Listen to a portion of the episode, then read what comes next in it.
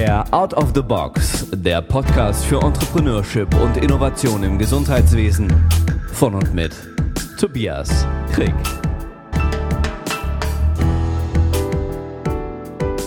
Herzlich willkommen zur zweiten Interviewfolge von Healthcare Out of the Box. Mein Name ist Tobias Krick und heute sprechen wir mit Eva Schobert, Ärztin, junge Mutter und CEO und Gründerin von Herodikos. Das Interview mit Eva Schobert war für mich persönlich eine ganz besondere Erfahrung, denn es war das erste Mal, dass ich nicht nur mit einer Gründerin, sondern auch gleichzeitig sozusagen noch mit dem kleinen Sohn der Gründerin ein Interview geführt habe. Das stimmt natürlich nicht ganz. Ähm, man hört äh, Evas Sohn während des Interviews, da er auf dem Schoß saß. Ich finde es aber eine ganz besondere Erfahrung, denn wir haben in dem Gespräch nicht nur über die Business-Themen, über die Seite der Gründung des äh, Seins als CEO gesprochen, sondern eben auch welche speziellen Herausforderungen das Thema Mutterschaft ähm, im Gründungsprozess und auch als Geschäftsführerin für sie bedeutet. Neben diesen sehr persönlichen Einblicken beschäftigen wir uns mit Herodikos auch auf der fachlichen Ebene. Herodikos ist eine App für individualisierte Bewegungstherapie und Eva wird uns dazu ein paar Insights geben. Außerdem dürfen wir Eva dabei begleiten, quasi von Anfang an nochmal einen Rückblick zu machen, wie das bei Herodikos angefangen hat, bis zum heutigen Zeitpunkt, wo sie kurz davor stehen, einen DIGA-Antrag für das B-Farm-Verzeichnis zu stellen. Und insbesondere sind wir darauf eingegangen, welche Learnings sowohl auf der persönlichen Ebene, aber natürlich auch auf der fachlichen Ebene sie aus diesem Prozess gezogen hat. Ich habe sehr viel aus dem Gespräch mitnehmen können. Ich hoffe, es geht dir auch so und deshalb steigen wir jetzt direkt ein. Viel Spaß mit dem Interview. Ja, herzlich willkommen, liebe Eva. Vielen Dank, dass du dir die Zeit nimmst äh, für das Interview. Und ich würde gerne direkt einsteigen, damit ähm, dich zu fragen, ob du dich einmal nochmal selbst vorstellen könntest. Ja, gerne. Danke, für, dass ich mitmachen darf bei dem Podcast. Ähm, habe mich sehr gefreut auch darüber. Ich ähm, bin Ärztin und bin Geschäftsführerin von Herodikos und auch Mitgründerin zu meiner Person. So ein bisschen, ja, ich äh, bin nach dem Studium erstmal in die USA gegangen, war da tätig äh, für die University of California, da in der Sportmedizin und im Athletiktraining. Und äh, das hat mir sehr viel Spaß gemacht. Ich habe äh, mit Leistungssportlern gearbeitet und habe vor allem ähm, individuelle Therapiepläne erstellt nach einer ausführlichen Diagnostik, auch mit vielen ähm, Tests, die ich da und Testsystemen, die ich da verwenden durfte. Und dann war ich zurück in Deutschland, habe in der Orthopädie und Unfallchirurgie gearbeitet. Und ähm, ja, das fand ich so ein bisschen frustrierend, weil man so diese individuelle Medizin da gar nicht so gut umsetzen konnte im Alltagsgeschäft. Ähm, ja, ich bin dann weitergezogen in eine Reha-Klinik, was mir auch wieder Spaß gemacht hat, weil man da ein bisschen individueller mit dem Patienten arbeiten konnte.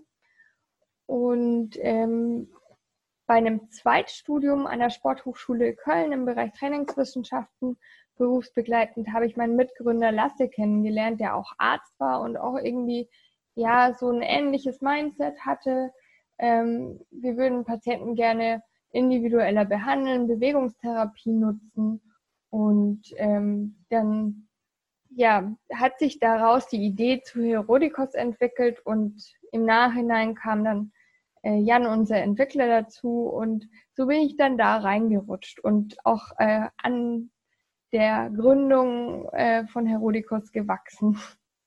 Oder hast du jetzt schon äh, ziemlich viele spannende Themen angesprochen. Ich würde auch gleich äh, gerne nochmal dann auf Herodikos eingehen. Ähm, was ich aber auch sehr spannend finde, man hört das so ein bisschen vielleicht auch im Hintergrund.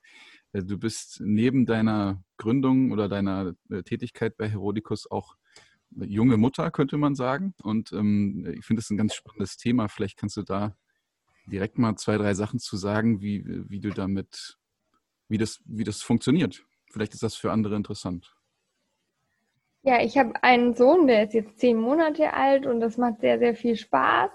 Und ähm, es ist aber auch wirklich ein bisschen schwierig, da ich aktuell ja ähm, wirklich viel zu tun habe äh, mit der Geschäftsführung von Herodikos. Ähm, und mein ähm, Freund auch da involviert ist und zusätzlich noch in der Praxis arbeitet. Ähm, ja, so sind wir immer so ein bisschen organisatorisch gefordert zu gucken, wer hat Hannes wann. Und wir haben zum Glück auch äh, Großeltern, die uns da helfen. Und es macht aber alles wirklich viel Spaß und äh, funktioniert auch ganz gut. Und ähm, meine Kollegen haben da viel Verständnis für, aber dann äh, gibt es auch viele ähm, Gesprächspartner, die dafür Verständnis haben, dass ähm, er manchmal dabei ist oder im Hintergrund ist oder ich auch mal kurzfristig einen Termin verschieben muss.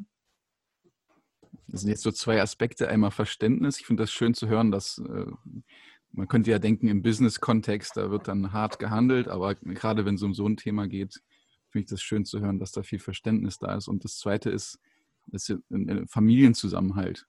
Äh, ist ja offensichtlich dann wichtig, um sich gegenseitig zu unterstützen. Und wenn du da eine Familie hast, die voll hinter dir steht, dann ist das natürlich perfekt, äh, um auch gleichzeitig noch so eine Gründung zu schaffen. Ich denke mal, das, das spielt da eine Rolle, oder? Auf jeden das, Fall. Super. Also auch allein, um sich mal mit Unbeteiligten rückzusprechen. Ähm, jetzt ähm, mit Corona hat man ja auch nicht so viele andere Möglichkeiten, sich anderweitig zu treffen. Ähm, also einfach dieser Zusammenhalt, ähm, das zu diskutieren mit äh, Außenstehenden ist ähm, ganz viel wert. Das, ähm, das glaube ich. Ich denke, es ist trotzdem wahrscheinlich eine große Herausforderung, aber ich finde es bewundernswert, wie du das managst. Ich würde jetzt gleich einmal gerne nochmal zu Herodikos ein bisschen was erfahren, weil bei uns geht es ja im Podcast auch darum, ein bisschen genauer ein Verständnis dafür zu haben, welche Art von Healthcare-Startup das ist also in welchem Bereich sich das bewegt, was ihr da schon alles äh, erschaffen habt und was man davon lernen kann. Also vielleicht kannst du einmal sagen, was genau ist Herodikos als Healthcare-Startup eigentlich? Ja, Herodikos, ähm, da geht es hauptsächlich um Bewegungstherapie. Das ist unsere Leidenschaft. Und äh, wie wir die äh, an die Patienten bringen. Am besten präventiv, aber ähm, eben auch kurativ. Und wir haben eine Bewegungstherapie-App entwickelt und die als Medizinprodukt zertifiziert, die Herodikos-App, und ähm, sind jetzt dabei, alles für den DIGA-Antrag vorzubereiten. Okay, ist also am Ende soll quasi eine DIGA rauskommen und ihr seid aktuell auf dem Weg dorthin. So Richtig. grob zusammengefasst. Das ist ja schon man muss ja sagen, ein relativ langer Weg, den ihr hinter euch habt. Und ähm, ich finde es immer ganz spannend, nochmal an den Anfang zurückzudenken. Du hast ja schon ein, zwei Sachen dazu gesagt, wie du deine Co-Founder kennengelernt hast. Aber wenn du dich nochmal zurückerinnerst, was waren denn eigentlich so die ersten Schritte, die ihr da gegangen seid bei der Gründung von Herodikos? Ähm, also gestartet hat das wirklich in 2016, als ich Lasse da kennengelernt hatte an der Sporthochschule. Und da war das erstmal viel konzeptionell, viele Ideen, ähm, noch nicht so ein richtiger, ja, noch nicht so ein richtiger Weg, den wir jetzt beschreiten wollten, sondern eher auch noch viele Möglichkeiten. Ähm, und das war dann noch ganz spannend und ähm, noch sehr offen alles. Und dann verfestigt sich natürlich so eine Idee und eine Strategie. Und ähm, das, dann hat man das mit verschiedenen Netzwerken auch besprochen. Äh, wir hatten in Oldenburg auch eine Gründungsberatung an der Uni, das Gründungs- und Innovationszentrum, das uns da so ein bisschen weitergeholfen hat, auf den Weg geholfen hat. Und ähm, dann ist erstmal ganz lang gar nichts passiert, weil wir ähm, Vollzeit in der Klinik, in der Praxis tätig waren und da auch einfach nicht so viel äh, Kopf frei hatten für. Und ähm, dann haben wir uns aber dazu entschlossen, uns äh, für das, ähm, für das Exist Gründerstipendium zu bewerben vom Bundesministerium für Wirtschaft. Ja. Und ähm, der Antrag ist dann auch durchgegangen und das war so die Initialzündung. Ähm, weil da im Rahmen des Stipendiums kann man sich dann wirklich Vollzeit auf das ähm, auf das Projekt konzentrieren. In der Zwischenzeit hatten wir dann Jan, unseren Softwareentwickler, mit hinzubekommen. Das war ein alter Schulfreund von Lasse. Also es waren ähm, wir waren ein ganz kleines Team und auch sehr freundschaftlich. Das hat viel Spaß gemacht und wir hatten dann durch das Exist-Stipendium erstmals die Möglichkeit, da uns voll drauf kon zu konzentrieren. Das ist ja wahrscheinlich, ich glaube, es gibt zwei Jahre äh, im besten Fall so ein Exist-Stipendium ähm, und dann, der Moment ist ja quasi schon vorbei, richtig? Genau, bei uns lief das ein Jahr. Das war äh, jetzt bis Anfang 2020 und äh, ja, dann muss man auf eigenen Füßen weitergehen. Das ist ja ganz spannend. Wie, wie hat sich das angefühlt zu wissen, das läuft jetzt bald aus und, und äh, was habt ihr dann gemacht? Ja, ähm, Ziel war dann eine Anschlussfinanzierung zu haben und das ähm, ein Jahr ist einfach sehr knapp im, im Healthcare-Business. Das wissen, glaube ich, alle, die da auch nur ansatzweise Absolut. Ahnung haben. Äh, wir waren natürlich noch nicht weit genug, um irgendwie sinnvoll ins Fundraising zu gehen für, für ähm, eine Finanzierung von außerhalb. Und äh, wir haben dann einfach erstmal wirklich das ähm, selbstfinanziert weitergeführt, weil wir an die Idee glauben und weil es auch wirklich viel Spaß gemacht hat. Und äh, man hat dann aber so ein bisschen die Pistole auf der Brust, weil man weiß, okay, irgendwann geht uns die Kohle aus. Und das ist motivierend zum einen, aber natürlich auch nicht so die schönste Situation auf der anderen Seite. Und ähm, ja, dann haben wir eigentlich auch relativ zügig weiter an dem Produkt gearbeitet und haben dann zum Glück noch einen weiteren, ähm, äh, weiteren Partner gewinnen können, der sich dann auch ähm, viel in die Finanzierung eingebracht hat mhm. ähm, oder in ins Fundraising. Und ähm, das war auch, also ich glaube, ähm, man muss auch immer so ein bisschen Glück haben oder ähm, mit den richtigen Leuten ähm, sich wirklich da gut aufstellen. Und ähm, das hatten wir, glaube ich, mehrmals mit Exist und auch, dass Christian dann dazugekommen ist in unser Team ähm, und das so ein bisschen unter seine Fittiche genommen hat. Und ja, jetzt stehen wir kurz vor Abschluss unserer Finanzierungszone und sind wirklich ein ganzes Stück weiter und wir sind eigentlich auch mittlerweile können wir sagen, dass wir ganz stolz drauf sind, was wir erreicht haben. Aber es war so zwischendrin. Ich glaube, alle zwei Wochen hat man eine Phase, wo man sich denkt, warum mache ich das eigentlich? Das kann ich sehr gut nachvollziehen. Ja, das geht wahrscheinlich allen Gründerinnen und Gründern so. Ähm, das war jetzt auch ganz spannend. Ich finde, man hat gehört, wie sehr sowas einfach auch lebt von den Persönlichkeiten, die da sich in so ein Projekt, in so eine Gründung einbringen. Und äh, ganz spannend ist auch, es kann sein, dass nochmal so ein Moment kommt, wo jemand dazu stößt, der so ein Game Changer ist oder zumindest nochmal für einen bestimmten Themenbereich, wie jetzt beispielsweise bei euch das Fundraising, nochmal richtig ähm, Feuer reinbringt oder, oder wie auch immer, auf jeden Fall Dinge möglich macht. Das fand ich nochmal ganz interessant, wie, wie wichtig eigentlich das Team ist, jetzt mal unabhängig von der Idee. Absolut. Und ähm, es ist einfach, man kann, man macht das ja über mehrere Jahre und man kann nicht immer top motiviert bleiben. Ja. Und ähm, es gibt einfach auch, es gibt viele Höhen, aber es gibt auch viele Tiefen. Und wenn dann jemand von außen neu dazu kommt, der motiviert ist, dann ist das Gold wert. Was hast du gelernt, um so eine tiefe Tiefe zu überwinden? Was macht man da am besten? In die Natur gehen. In die Natur gehen? Das ist schön. Ja. ja okay, das, das finde ich auch gut. Das, äh also wirklich äh, wandern gehen, Radfahren gehen, schwimmen gehen, irgendwas. Ähm, weil es relativiert sich ja dann alles. Wir, wir haben natürlich Startups, da hängen auch irgendwann dann Arbeitsplätze dran und es ist äh, eine tolle Idee und es, man brennt dafür, aber im Endeffekt ähm, ist es alles, auch eine Meinung. alles nur relative Probleme. Ja, das, das würde ich unterstreichen. Äh, also relativ, vielleicht sogar sind die Probleme vor allem im Kopf und durch das in die Natur gehen verschwinden sie auf einmal oder lösen sich auf und sie waren eigentlich gar nicht da. Ja, ich würde nicht sagen, die lösen sich auf, aber man denkt sich, okay, ähm, es ist, es gibt andere Probleme, die viel gravierender sind. Und der, ähm, man kommt dann einfach drauf zu sagen, das ist jetzt nicht so schlimm, das Problem. Und dann fängt man natürlich an, das ähm, zu stückeln. Weil ein Problem, was ich als ein großes Ganzes sehe, ist schwieriger anzugehen, als wenn ich sage, Moment, da gibt es doch Teilbereich 1, 2, 3.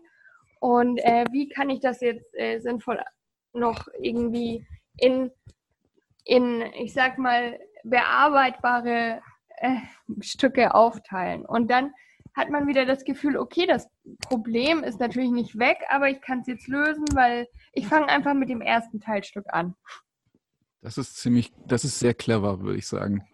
Wenn man das als großes Ganzes betrachtet, dann ist es nicht bewältigbar. Und so wie du es beschrieben hast, äh, das macht sehr viel Sinn, in die, in die Stücklung zu gehen und das dann abzuarbeiten. Dann hat man das Gefühl, es kann was, kann wirklich was werden, ne, das zu ja. Sehr, sehr interessant, ja. Und eure höchsten Höhen, habt ihr die denn auch wenigstens schön gefeiert? Oder da, da sind wir ganz schlecht drin im Feiern. Also, weil man ist dann manchmal so im Tagesgeschäft, dass man schon merkt, oh, jetzt ist was Gutes passiert, aber irgendwie, man traut sich gar nicht so richtig zu feiern. Also das müssen wir noch besser üben.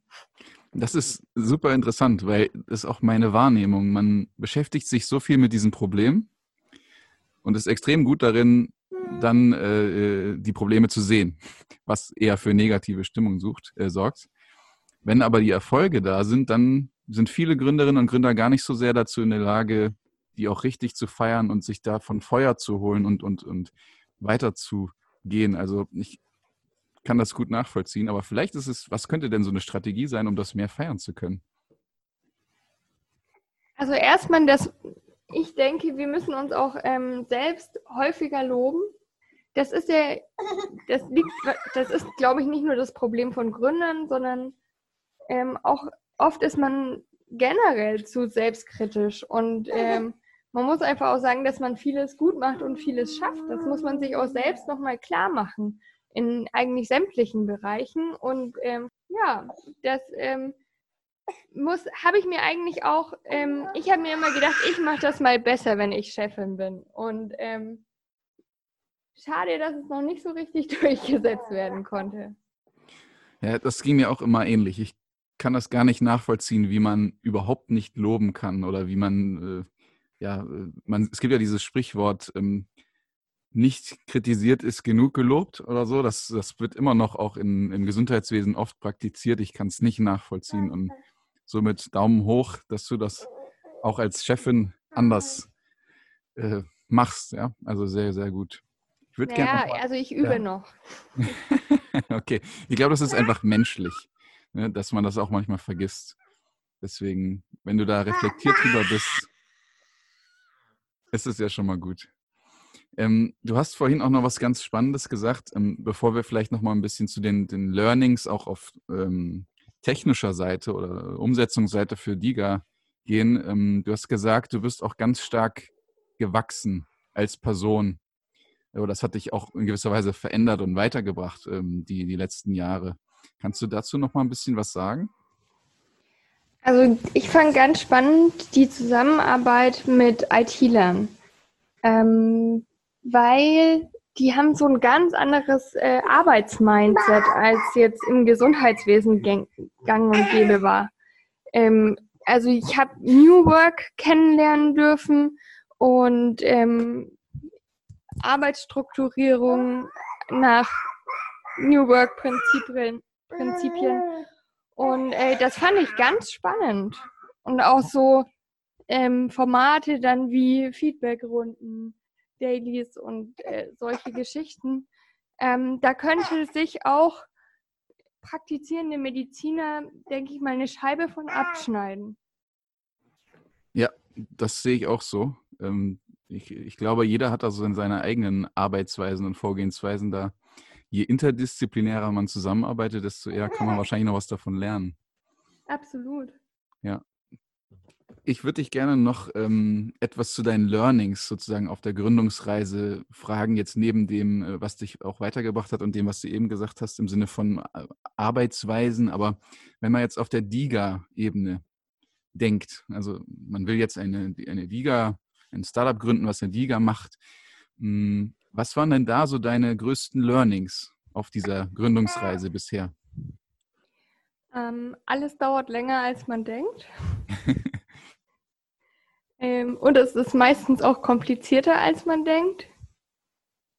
Und es lohnt sich, es lohnt sich, das Kleingedruckte immer zu lesen, also im Gesetzestext und sich ganz genau die regulatorischen Anforderungen wirklich auch zu verinnerlichen. Das ist am Anfang denkt man, ach, ich guck mal, aber man muss das wirklich verinnerlichen. Okay. Und ähm, das ist, macht keinen Spaß, aber wenn man das geschafft hat, ähm, dann kann man das auch ordentlich alles ausführen. Und ähm, irgendwann macht es dann auch vielleicht sogar Spaß. Also. Es macht immer dann Spaß, wenn man erfolgreich ist, vermutlich. Ähm, aber das ist ein wichtiger Punkt, denke ich, den du genannt hast. Der Teufel steckt im Detail. Genau. Die Gesetze sind natürlich die Grundlage für alles. Ähm, habt ihr euch da selber durchgearbeitet oder hattet ihr Unterstützung? Ähm, teils, teils. Also wir hatten einen ähm, Berater für die Zertifizierung, der da uns mit zugearbeitet hat, aber wir haben eigentlich auch Wert darauf gelegt, dass wir uns immer damit selbst auseinandersetzen, weil das Ganze ist ja das sind ja alles lebende Dokumente, die weitergeführt werden müssen, die angepasst werden müssen. Und ähm, wir wollten uns halt nicht abhängig machen von jemandem, der uns immer sagt, was zu tun ist, sondern dass wir selbst uns damit so ins Detail auskennen, wir das selbst alles erarbeiten können. Und deswegen haben wir schon, wir hatten so ein bisschen Schützenhilfe, aber ich würde schon sagen, dass wir uns wirklich da ins Detail mit befasst haben. Nicht jeder im Team, aber vor allem ich und Jan, unser ITler, wir haben da viele Stunden mit zugebracht. Würdest du sagen, das ist die Grundvoraussetzung dafür, dass das dann am Ende klappt? Oder würde es auch klappen, wenn man einfach gute Berater hat und viel Geld dafür bezahlt und dann begleitet wird? Ähm, wahrscheinlich klappt es auch, wenn man viel Geld zahlt und gute Berater hat und die das machen lässt. Okay. Aber ich habe da keine Erfahrung mit. Ich kann ja. nur sagen, wie es bei uns war. Ja. Und ich kann mir irgendwie nicht vorstellen, ähm, dass andere Firmen das genauso machen. Was bei uns war es ja irgendwie aus der Not heraus so, weil wir nicht unendlich Geld für Beratung hatten. Ähm, und ja, wir müssen einfach unsere Ressourcen clever einsetzen. Und ähm, Deswegen haben wir den Weg gewählt. Aber ich kann mir vorstellen, dass das andere Unternehmen anders machen. Ja, meinst du nicht, es geht vielen Gründerinnen und Gründern in dem Bereich vielleicht doch auch so? Weil Geld ist ja eigentlich immer Mangelware. Und dann muss man eine Lösung finden.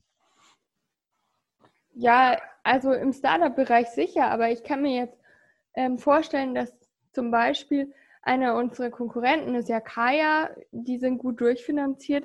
Also ich glaube nicht, dass sich da der Gründer noch hinsetzt und sich die Regulatorik anguckt.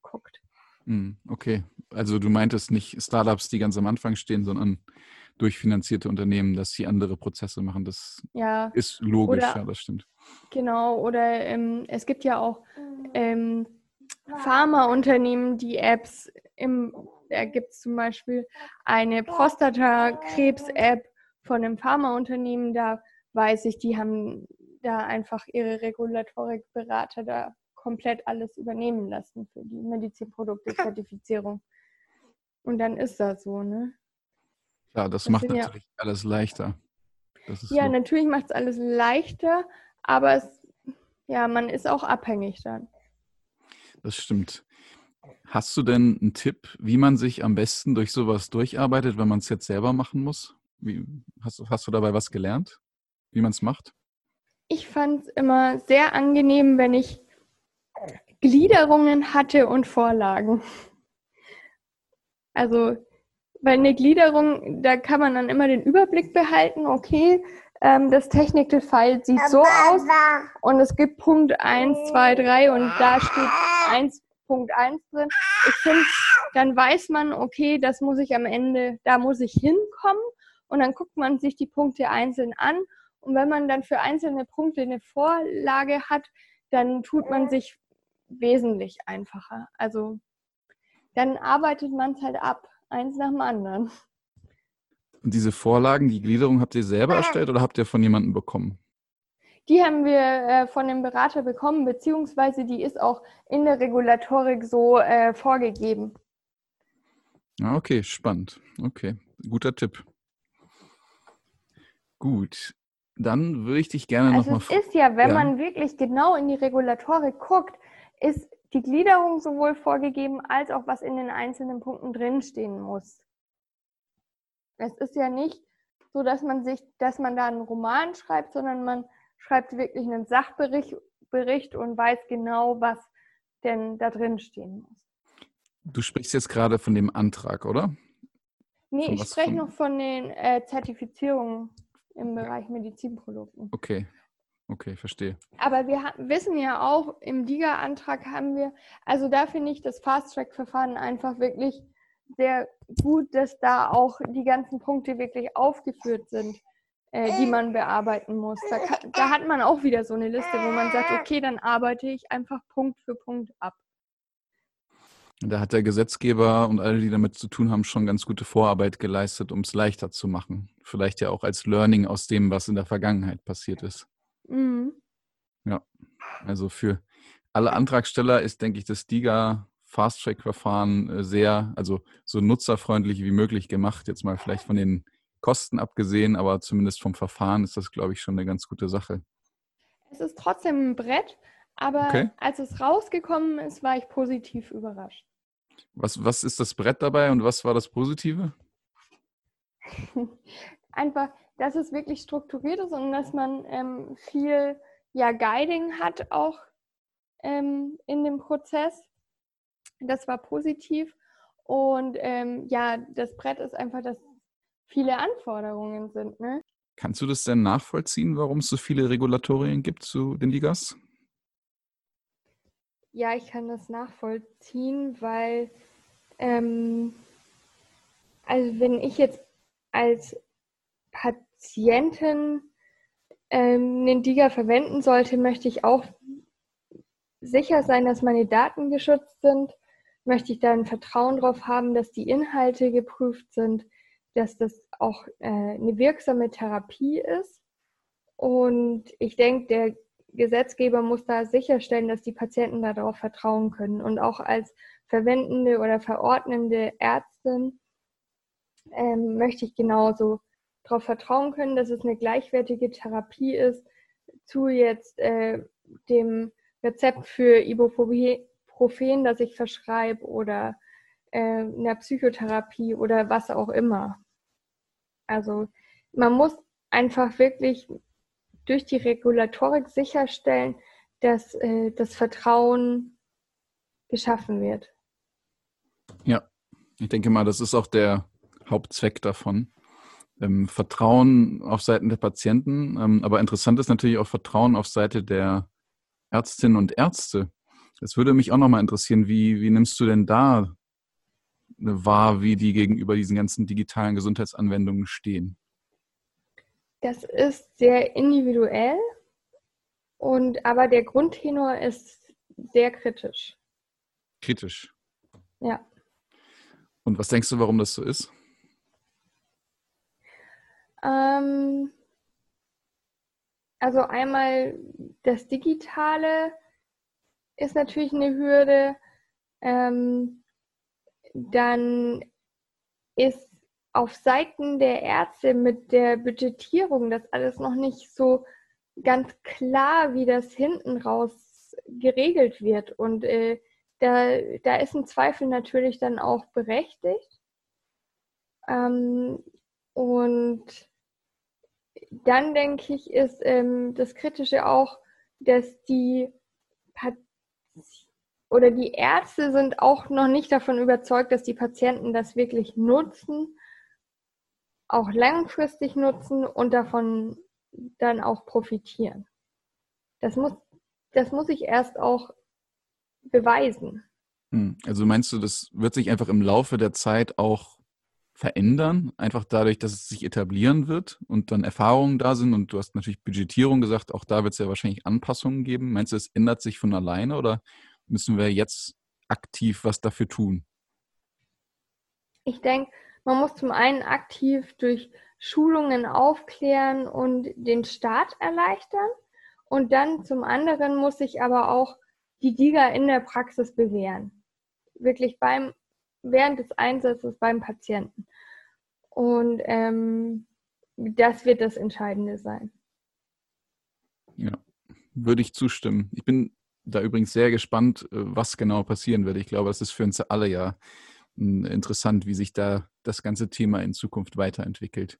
Ja. Mich würde jetzt nochmal interessieren, ähm, wir haben ja schon einiges zu Herodikos gehört, welche Themen euch ganz aktuell am meisten beschäftigen.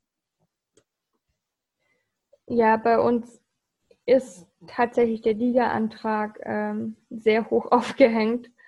Ähm, und darüber hinaus, ähm, ja, sind für uns noch äh, einfach äh, ja Kooperationen, Kontakte mit Fachgesellschaften, mit äh, Krankenkassen und sowas auch ein großer Punkt, der aktuell wichtig ist. Was versprecht ihr euch von einer äh, Kooperation mit einer Krankenkasse, wenn man gleichzeitig im DIGA-Verzeichnis gelistet ist? Was, was ist so das Ziel dabei für euch? Ähm, dass man sich nicht auf ein Geschäftsmodell verlässt. Wir wissen ja noch gar nicht, ob überhaupt DIGAs verkauft werden, ob die verordnet werden ja. oder ähm, ja, ob man vielleicht dann doch wieder zurückgeht zu den Selektivvertragen. Wir wissen es einfach mhm. noch nicht. Das ist ähm, es ist sehr spannend, dieser ganze Markt, aber es ist auch einfach ein sehr hohes Risiko, da auf nur eine Karte zu setzen. Ja, das verstehe ich. Das ähm, wird wahrscheinlich für alle, die dann im Verzeichnis sind, eine Herausforderung zu sein, auch zu überprüfen, trägt das Geschäftsmodell rein über Digas oder muss ich noch was darüber hinaus machen? Muss ich vielleicht sogar auch äh, auf den Privatzahlermarkt gehen, was auch immer? Ähm, auch das mhm. ist ja mhm. eine Option oder mit, mit, privaten Krankenversicherungen. Ich denke mal, das war inkludiert, was du meintest. Ähm, mhm. All das sind Fragen, die ja in Zukunft auch noch für alle DIGA-Hersteller oder äh, Anwärter, denke ich, relevant sein werden. Also sehr, sehr spannend. Mhm. Wenn du dir jetzt was wünschen könntest vom Bundesministerium, vom Gesetzgeber, was, was müsste man denn jetzt an diesem ganzen Prozedere noch ändern? Also das, mein Wunsch wäre jetzt sehr speziell in Richtung Bewegungstherapie.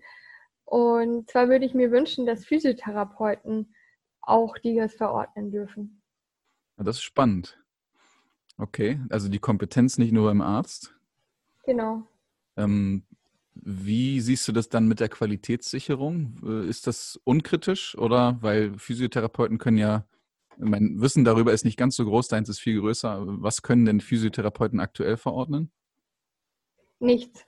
Genau, also, also, ich vermute mal, das ist der Grund, warum sie dann auch keine Ligas ver, äh, verordnen können, weil das ja ein ärztliches Privileg ist.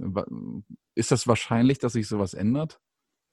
Ähm, wir haben das ja im DVG, dass Psychotherapeuten Digas verordnen können. Ah, okay. Da hat sich ja geändert. Das erste Mal dürfen Psychotherapeuten auch verordnen und zwar Digas.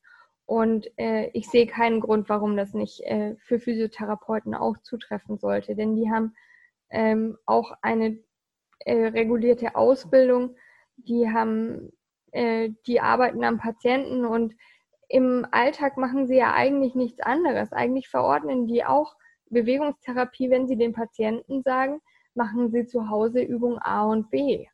Und warum sollen sie dafür nicht ein digitales Tool nutzen können? Ich verstehe. Also vermutlich hängt es auch ein bisschen mit dem Begriff verordnen zusammen, weil ja. die vielleicht nicht selbst von verordnen sprechen würden, weil das ja ein sehr medizindominierter Begriff ist. Aber ich hatte ja gefragt, was du dir wünschen würdest, und da das ein Wunschkonzert ist, dann äh, nehme ich das äh, so auf äh, und bin mal gespannt, ob, ob das äh, vielleicht in Zukunft irgendwann passieren wird. Also es wird sich ja dann noch zeigen. Ähm, ich habe jetzt noch eine letzte Frage und dann spielen wir ein ganz kurzes Spiel. ähm, die letzte Frage, die ich dir gerne stellen würde, ist, was, wenn du jetzt zurückblickst, wir haben ja viel über eure Erfahrungen gesprochen, viel über das, was du gelernt hast. Hm, wenn jetzt ein, eine Gründerin, ein Gründer, die ganz am Anfang steht, auf dich zukommen würde und dich fragen würde, kannst du mir mal drei Tipps geben, worauf ich jetzt von Anfang an achten soll? Gehen wir mal davon aus, sie möchte eine Diga ins Verzeichnis bringen. Also es ist genau der Weg, den ihr auch äh, gehen wollt oder schon gegangen seid. Ähm, was würdest du ihr raten oder ihm ähm, auf allen Ebenen? Kann persönlich sein, kann fachlich sein, wie auch immer. Deine drei Tipps. Ähm, meine drei Tipps. Das eine wäre Unterstützung holen. Okay. Das zweite wäre Geduld haben. Und das dritte wäre Netzwerken ähm, mit, mit ähm, anderen Startups austauschen, die den gleichen Weg gehen, weil man hat das Gefühl, es wird einfacher, wenn andere genau dasselbe Problem beackern müssen. Mhm. Also es ist einfach so, man fühlt sich dann nicht mehr allein und ähm, ja, es macht dann auch mehr Spaß. Das Netzwerken passt natürlich jetzt auch sehr schön zum Healthcare Innovations Netzwerk, wo wir ja auch mit den Startups gemeinsam in den Austausch gehen. Deswegen schön, dass du das gesagt hast. Ich würde gerne noch mal fragen, ähm, worin unterscheidet sich Unterstützung holen von Netzwerken mit anderen, die die gleiche Probleme haben? Ja, Unterstützung, das würde ich jetzt auch aufs eigene Team beziehen. Also zum einen aufs eigene Team, zu, zum anderen auf ähm, Beratung von außerhalb oder, oder vielleicht Freelancer, die man zur Unterstützung heranzieht. Also ich finde, es ist auf jeden Fall schön, ein größeres Team zu haben. Ich fand es jedes Mal äh, spannend, wenn sich unser Team vergrößert hat und ähm, es macht einfach mit mehr Leuten viel mehr Spaß und ähm, man kann sich auch so gegenseitig immer wieder hochziehen, wenn man ähm, einen Hänger hat. Also es ist ähm, auf jeden Fall wichtig, äh, Unterstützung zu haben und dann auch Unterstützung im persönlichen Umfeld, ähm, dass die, ich finde, es hilft auch, wenn die Familie ähm, auch dahinter steht, was man macht, weil es ist natürlich auch ein Risiko, dass man dann persönlich angeht. Man hat ja kein festes Einkommen erstmal. Und ähm, ja. das ist auch nicht der, ähm, der Standard-Angestelltenweg, den man da geht. Und deswegen braucht man auch im persönlichen Umfeld Menschen, die einen verstehen, dass man das so machen möchte. Oh, da sind wir wieder beim Verständnisaspekt. Ich wollte dich nicht unterbrechen. Sag gerne, was du noch sagen wolltest. Ja, also ich finde nur, dass auch wenn man dann den Hänger hat und ähm, dann sagt das Umfeld, naja, komm, dann geh doch wieder zurück in die Klinik, da bist du angestellt, da kannst du dich krank schreiben lassen, das hat auch, auch Vorteile, dann kommt man in Versuchung. Mhm. Und ähm, da hilft es, wenn dann jemand sagt, Mensch, das ist dein Traum und du hast dafür so hart gearbeitet, da gibt man jetzt nicht auf. Das, ja. ja. das ist bestimmt sehr wichtig. Und das muss dann aus dem Team kommen, beziehungsweise es ist, muss nicht zwangsläufig aus dem Team kommen, nehme ich mal an. Aber Hauptsache, es gibt so eine Person, die das sagt. Genau. Ja, sehr wichtig. Schön. Ja, das war eigentlich schon fast schon so ein schönes Schlusswort. Ich würde gerne trotzdem noch ähm, ein kleines Spiel mit dir spielen und es geht auch ganz schnell. Ähm, es, ist, es nennt sich Wortassoziation, das mache ich immer am Ende der Interviews. Ähm, und zwar, ich sage ein Wort oder eine Wortkombination. Insgesamt sind es gleich vier Stück, die ich hintereinander sagen will. Und du sagst den ersten Satz, der dir dazu in den Kopf kommt. Spontan. Mhm. Ja? Also ein Begriff kommt und dann sagst du den Satz. Dann würde ich jetzt starten und mein erstes erster Begriff ist digitale Versorgung. Schwierig, da kommt mir so viel in den Kopf. Das war eigentlich schon dein erster Satz. Aber ich würde sagen, äh, digitale Versorgung hat noch einen weiten Weg vor sich. Okay, digitale Versorgung hat einen weiten Weg vor sich. Das zweite Wort ist Startups im Gesundheitswesen. Startups äh, bereichern das Gesundheitswesen ungemein. Das dritte Wort ist Gesundheitsversorgung im Allgemeinen. Gesundheitsversorgung ist im Allgemeinen mit den ganzen Playern, die damit zu tun haben, sehr unübersichtlich. das sehe ich auch so. Und mein letztes Wort ist Zukunft. Zukunft ist spannend. Absolut. Wunderbar, Eva. Vielen lieben Dank, dass du die Zeit genommen hast in deinem busy Alltag. Ähm, ich hoffe, es hat dir ein bisschen Freude bereitet. Und äh, so selbst reflektieren ist ja auch immer ganz spannend, nochmal über solche Fragen nachzudenken. Das machst du wahrscheinlich sowieso, aber ich durfte dabei sein. Also vielen Dank dafür. Ähm, möchtest du noch irgendwas zum Abschluss sagen? Nur, dass es mir wirklich viel Spaß gemacht hat und ja, ich danke dir für deine Arbeit auch bei HCI. Das ist total spannend, ähm, da ein Teil von zu sein. Und ich bin gespannt, wie es weitergeht. Das bin ich auch. Vielen Dank dir, Eva, und wir hören uns ja sowieso bald wieder. Bis Super. dann. Tschüss. Das war die Interviewfolge mit Eva Schobert, CEO von Herodikos. Und ich für mich persönlich konnte einiges an wertvollen Informationen mitnehmen.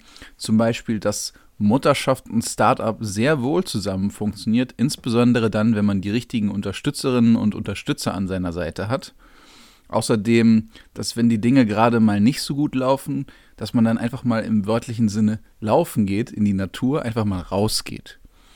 Außerdem, das fand ich ganz besonders auch nochmal spannend, dass es wichtig ist, nicht nur auf die Probleme zu schauen, auch als Startup, äh, die man ja immer lösen darf oder muss, sondern eben auch seine Erfolge mal richtig zu feiern. Denn das ist ganz wichtig auch für den Team Spirit und um dann eben Energie zu haben, um weiterzumachen.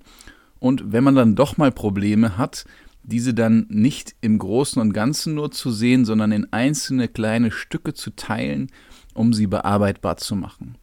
Für das Thema DIGA habe ich mitgenommen, dass es da bei den rechtlichen und strukturellen Anforderungen teilweise ein bisschen schwierig sein kann, aber Strukturierungshilfen ganz sinnvoll sein können, um das Ganze zu bearbeiten.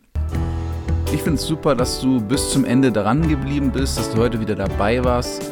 Und für mehr Kontakt und Infos zu Eva und auch zu mir, schau doch gerne in die Beschreibung der Folge.